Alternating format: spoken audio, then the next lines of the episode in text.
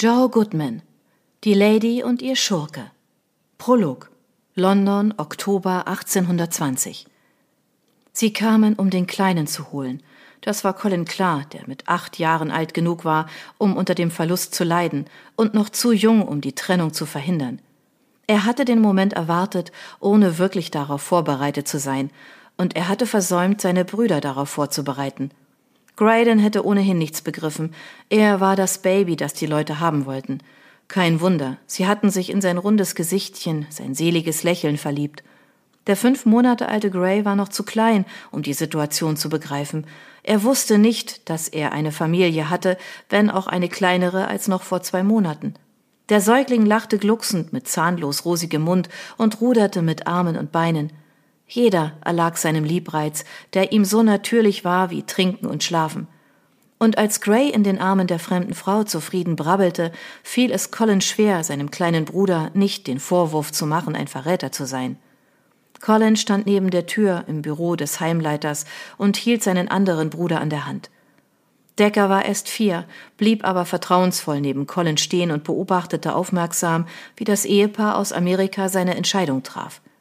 Die nächsten Minuten zogen sich quälend dahin, bis der Heimleiter auf die beiden Jungen deutete und das Ehepaar mit sachlicher Gleichgültigkeit fragte Wollen Sie einen oder vielleicht beide dazu?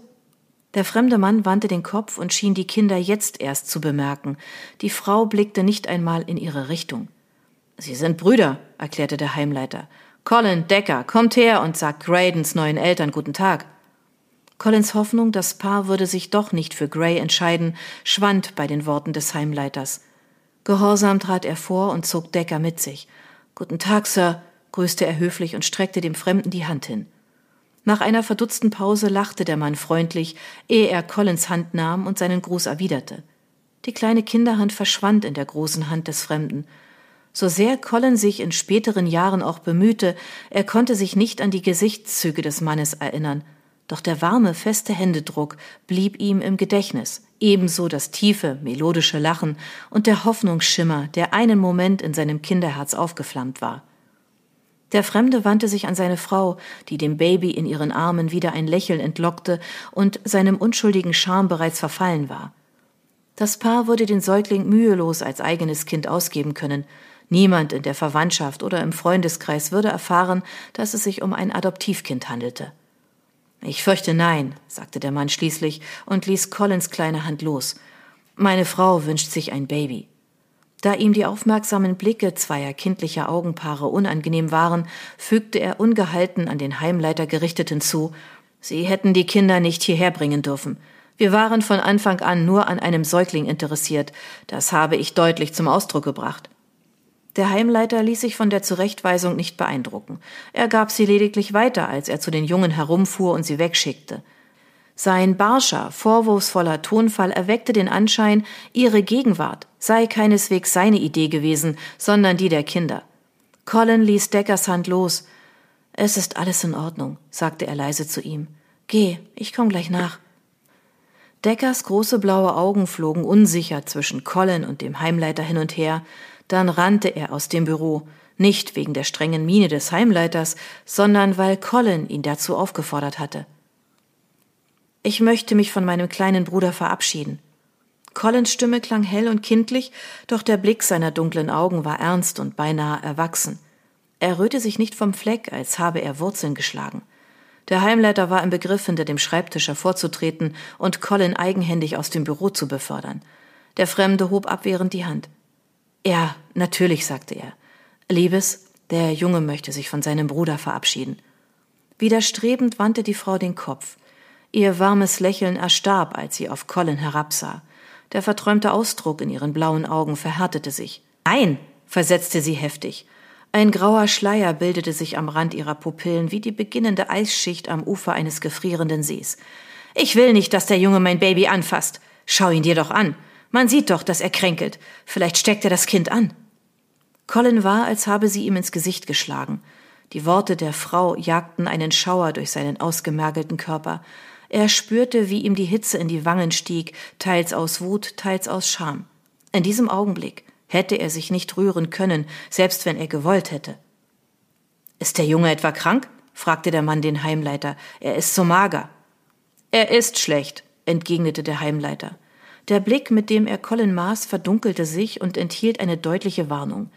Er hat keinen Appetit. Meine Frau glaubt, der ähm, Vorfall hat ihn mehr mitgenommen als die anderen beiden. Es wäre denkbar, dass er der Älteste ist.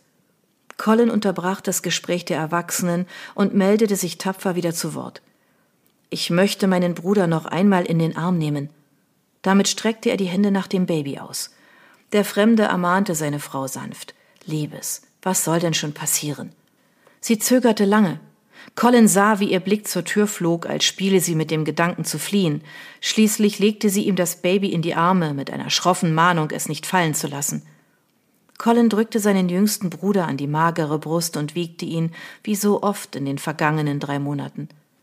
Er wandte den Erwachsenen den Rücken zu und entfernte sich ein paar Schritte, ohne auf das hörbare Japsen der Frau zu achten.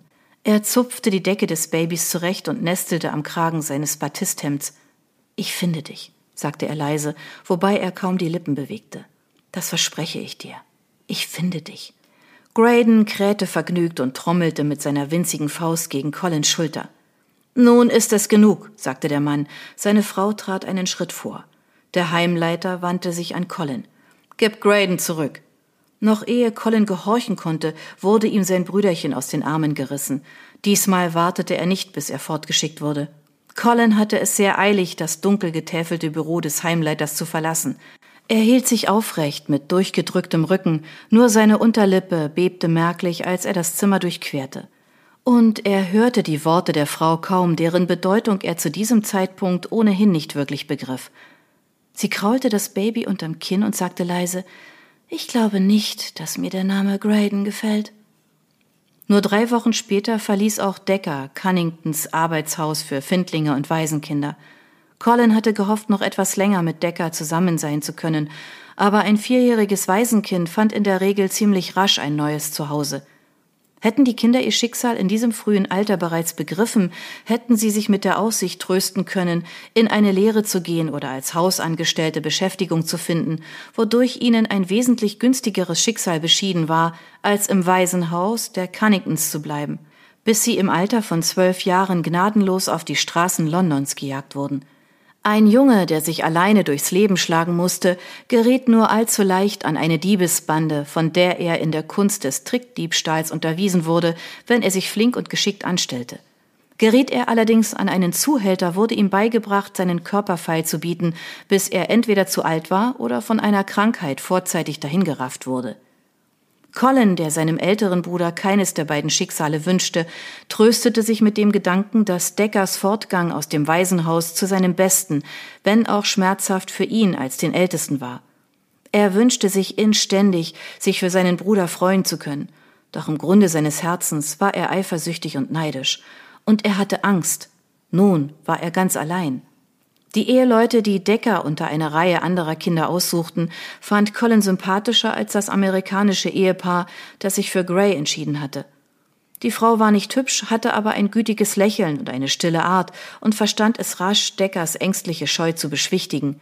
Ihr Ehemann war zurückhaltend, aber höflich und ein wenig unbeholfen, wie er auf Deckers unermüdliche Fragen reagieren sollte, bis seine Frau gutmütig meinte, Antworte ihm einfach, mon cher.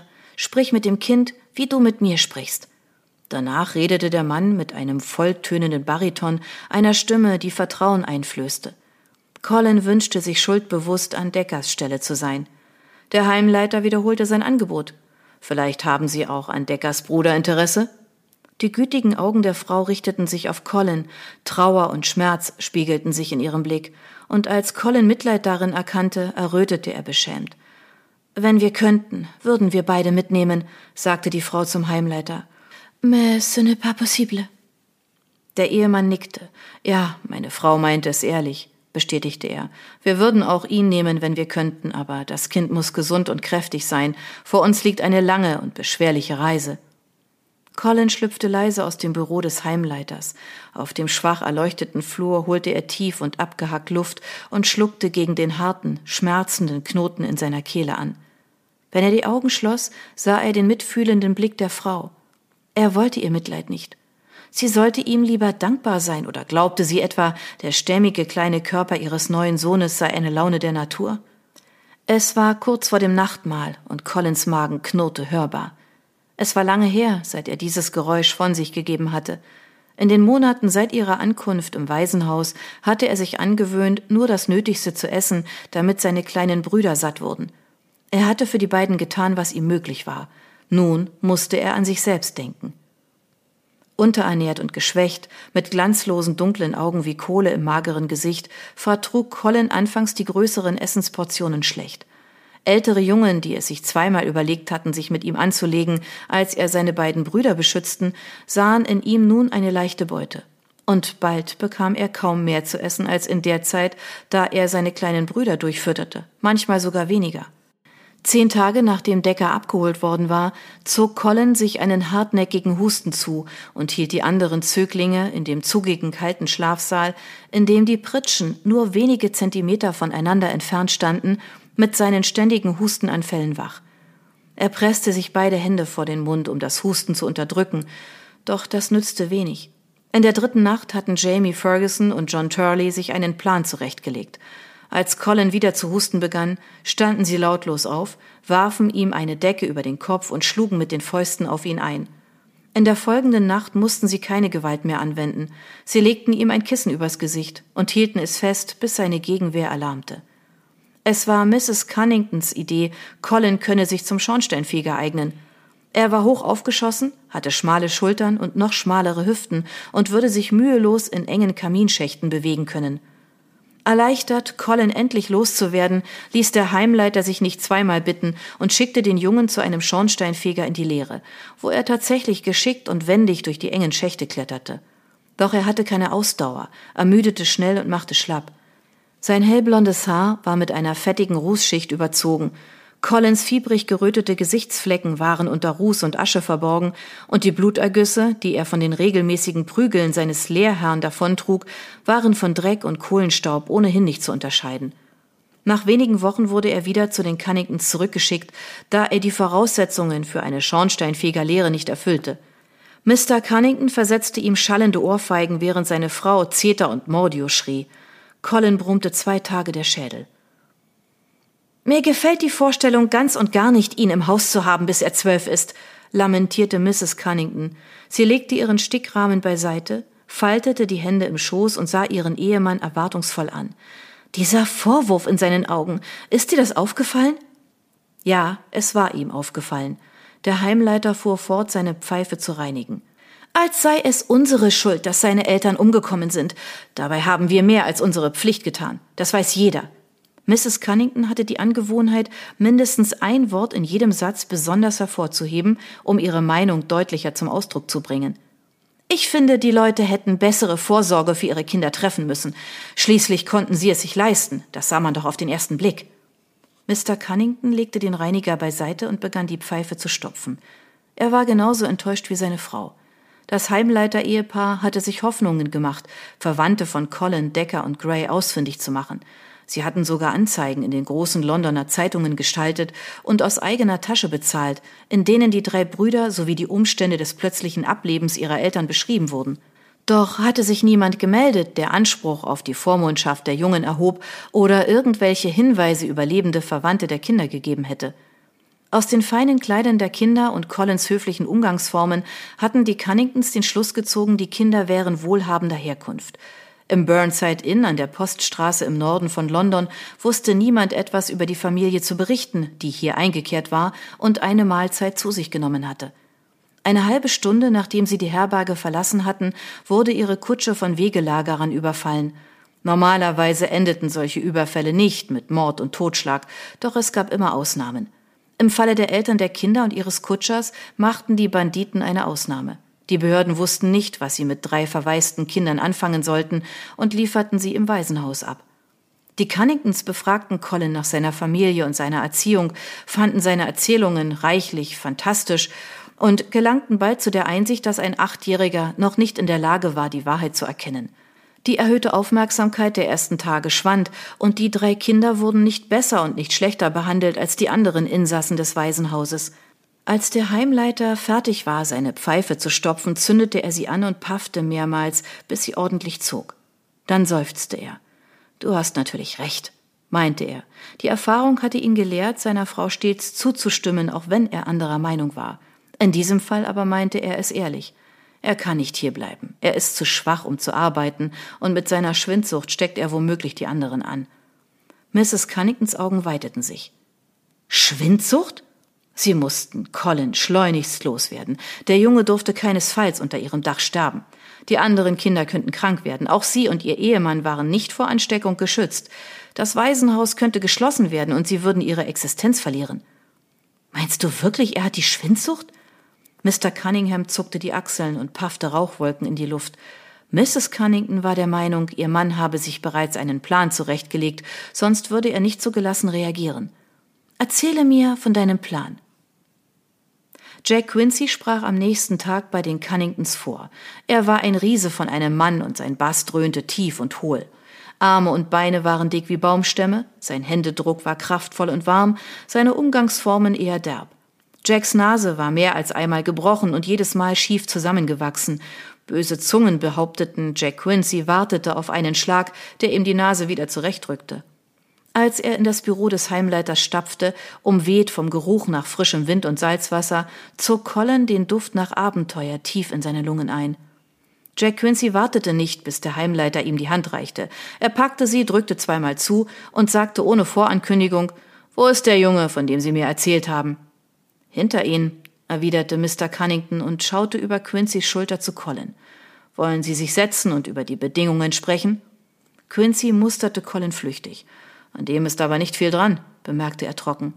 Er ist nicht, erklärte der Heimleiter. Wenigstens nicht viel. Dadurch kommt er sie nicht teuer. Dadurch kippt er jeden Moment aus den Pantinen. Jack verengte die Augen und stieß einen wulstigen Finger in Richtung des Heimleiters. Selbst die Fische würden dieses Klappergestell als Köder verschmähen. Was versuchen Sie mir da anzudrehen, Cunnington? Seine Stimme war laut geworden.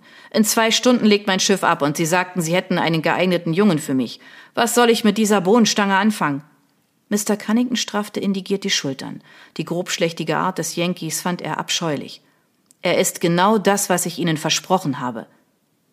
Er ist krank. Sie haben nichts davon gesagt, dass er krank ist. Wie aufs Stichwort musste Colin husten. Quincy warf ihm einen Blick über die Schulter zu und musterte das abgezehrte Gesicht, die dunklen Schatten unter den Augen, die hohlen Wangen und bleichen Lippen. Hat er die Schwindsucht? Es ist nur eine harmlose Erkältung.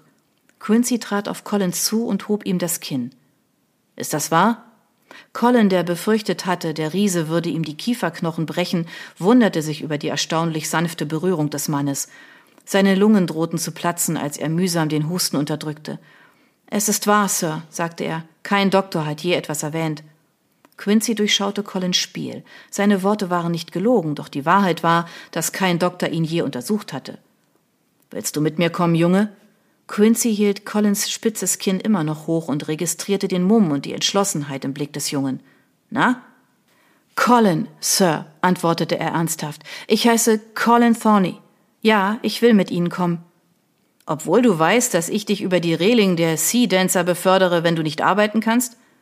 Colin bemühte sich, einen kräftigen Eindruck zu machen und hielt sich kerzengerade. Dieses Risiko gehe ich ein, Sir. Jack Quincy las Collins Kinn los. Wie viel wollen Sie für ihn? fragte er den Heimleiter. Drei Pfund Sterling. Das ist ein Vermögen, knurrte Quincy. Angst krallte sich um Collins Herz. Wenn Cunnington nicht mit sich handeln ließ und Quincy sich weigerte, den Preis zu bezahlen, was dann?